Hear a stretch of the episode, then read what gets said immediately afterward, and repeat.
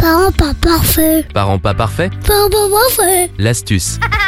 Bonjour à tous. Il arrive parfois qu'on puisse être préoccupé parce que notre enfant a peur du bain. Et cette peur peut être soudaine. Alors souvent, il y a une peur qui vient cacher ça. Soit une peur d'un ba- d'un bain précédent, soit une peur liée à l'eau, et ça peut arriver euh, souvent chez les enfants entre un an et deux ans. On va vous donner quelques petites astuces pour pouvoir mieux appréhender ces moments qui peuvent être complexes. La première des choses, c'est de verbaliser et de discuter avec votre enfant et de lui parler ouvertement du fait que vous avez vu qu'il avait peur, et de lui verbaliser son émotion et d'essayer de comprendre pourquoi en faisant des suppositions, et de le rassurer en lui disant que vous allez être là, que vous allez le soutenir, le protéger. Après, ce qui est aussi très important, c'est lier le bain à l'amusement et au jeu. Et ça, ça va lui permettre aussi d'apprivoiser plus facilement le bain. Par exemple, on peut l'aider à jeter des objets s'il est en âge de jeter dans le bain, faire des bulles autour du bain, euh, mettre de la musique au moment où on va prendre le bain. Ça, ça peut vraiment aider. Et puis, on va y aller progressivement. Si vous voyez qu'il y a vraiment une peur, vous pouvez revenir à la petite bassine pour que votre enfant euh, ait moins peur et moins d'eau, ou remplir très peu d'eau dans le bain. Vous voyez, y aller vraiment progressivement en accompagnant la peur de votre enfant. Vous pouvez aussi prendre le bain avec votre enfant, lui proposer de monter avec lui dans la baignoire ou ses frères et sœurs, ça va peut-être l'amuser et le défocaliser un petit peu de la peur qu'il peut avoir. Mais toujours en restant bien évidemment à côté de lui. Et puis voilà, le rassurer, le soutenir et exprimer constamment que vous l'aimez, que vous êtes là et que vous le comprenez. Toutes ces petites astuces peuvent vous aider à le défocaliser de sa peur. À très bientôt